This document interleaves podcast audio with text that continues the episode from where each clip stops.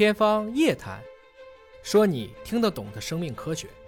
嗯，你好，我想请问一下，就是人都是由基因组成的嘛？对。但是为什么有的生命体它没有产生智慧，有的生命体它却具有智慧？以及如果说我们能够将一个人的基因全部测出来的话，是否能够复制出一个跟他具有同样思维、一模一样的人呢？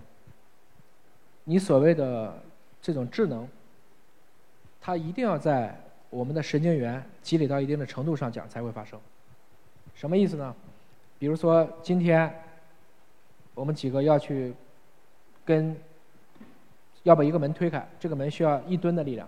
你们一个孩子只有一百公斤的话，我们至少需要十个人才可以把这个门推开，对的吧？九个人的时候是推不开的，不管你怎么努力。十个人的时候就突然推开了，推开了以后你会发现你们每个人都变神了。OK，那么能累积到十个人这个过程中，就是你们常学的由于量变引发的质变。推开门的那一刹那所产生出你们变神的那个属性，在物理上或在哲学上我们叫涌现，就是通过简单的积累诞生出来原来完全没有的性状。我们人的八百六十亿个神经元，我们在前额皮质诞生出的智慧，就是因为这种涌现的积累。第二个问题。我不基因早就测完了，我们在一九九九年的时候就知道人类大约两万两千个基因都测完了。我们其实想复制一个人最简单的方法是克隆，就把你的一点点肌肉、一点点白细胞给我，我把你那里面的细胞核拿出来，再装到另外一个卵子里去，你就可以通过那一个受精卵来诞生一个从生理上、肉体上跟你一模一样的人，但。他可没有你的思想，他的年龄首先就比你要小很多，对吧？即使你今天只有十几岁，他也比你小十几岁。第二个问题，比如说，你为什么会记住他？你认识他吗？认识。你知道你俩是怎么认识的吗？还记得吗？你俩才一入学的时候，可能是一个班的，是吗？或者不是一个班的？因为一次一次一次的碰撞。使得你们在八百六十亿个神经元里面，我随便举个例子，比如说就有十个神经元，不断在强化你们两个之间的关联。终于这个神经元连接固定了，所以不管怎么样，你都能记住它。可是你重新复制出来那个人，这十个神经元还在，但这十个神经元之间的连接画的那个线可不是那条线了，它的拓扑结构变了。能理解什么叫拓扑结构吗？能理解。就是它们之间的关联关系。所以这个关联关系如果不在了，你就怎么样了？你就老年痴呆了。我们现在说的很多老年痴呆的根本原因，就是因为拓扑结构混乱。所以我可以在肉体上复制你，我却没有办法在精神上再造一个你。换言之，何况前面那件事情现在还违法。所以理论上讲，你最重要的事情是把你的很多的思想观点能够传播出去。我们叫立德、立言、立功，此之谓三不朽。把你的这些好的思想能够传递出去。我觉得这是能让你自己一个人得到自己作为一个人最大的一种幸福。最简单的道理，我就会说孔子。你说孔子在春秋的时候，他有今天影响力大吗？不可能吧。今天我们打开学业强国，学而时习之。你想他的通过文脉的这种扩张，其实让更多人能够记住了他。你们也应该胸怀这样的大志，能够为这个民族、为这个群体留下一些你们应该留下的东西。谢谢，谢谢老师。问题越来越多，要不我们这个最后五个问题，好吧？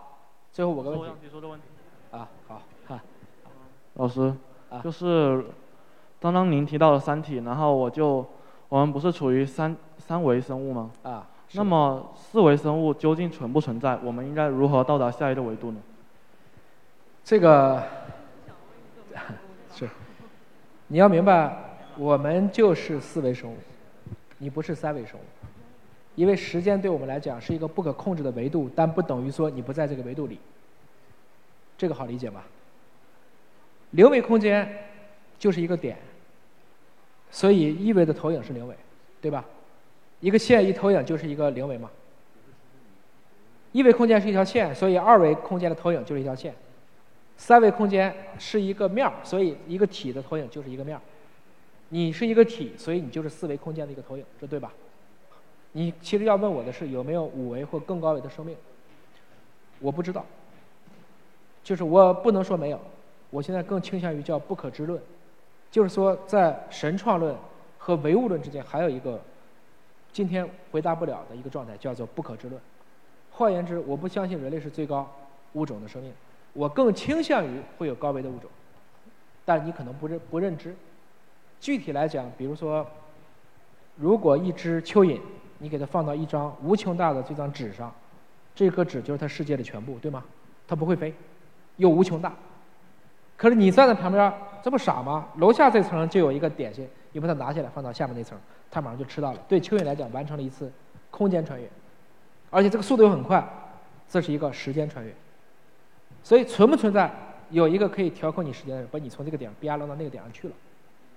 原理上讲肯定是说得通的，数学上讲也肯定是说得通的，但我们不知道，就是低维是看不到高维的东西的。但是从认知的角度讲，你相信人类就是最高级吗？肯定不是，古代人就不如我们高级啊，对吧？所以从这个意义上讲，未来的人能不能掌握到这样的技术，我们不可知。所以不放弃掉所有的希望，这其实是你家养的那只猫，你家就是它的全部。对那只猫，世界真实吗？对猫来讲是真实的，但是你知道那是不真实的。所以这些问题可以在心里不断的去琢磨，不断的去印证，也不惑，也不害怕未知，就是一个合理的对科学的态度。谢谢。啊，到第四个问题。哎，您好，就是呃，我不知道您有没有听过一个名词叫做赛博朋克？对，还有一个就很著名的作品叫《赛博朋克2077》。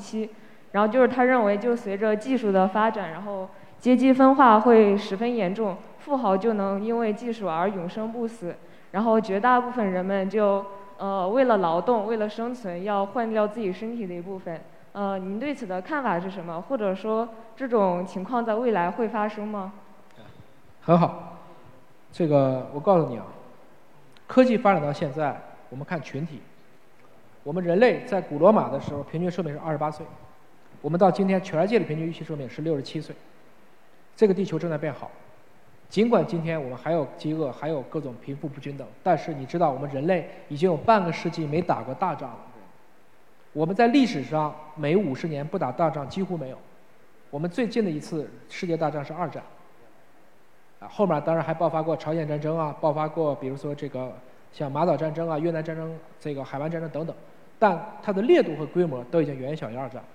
所以有一本书叫《人性当中的善良天使》，就是说暴力为什么会减少？因为我们文明程度提高了，和平和发展依然是今天的主题。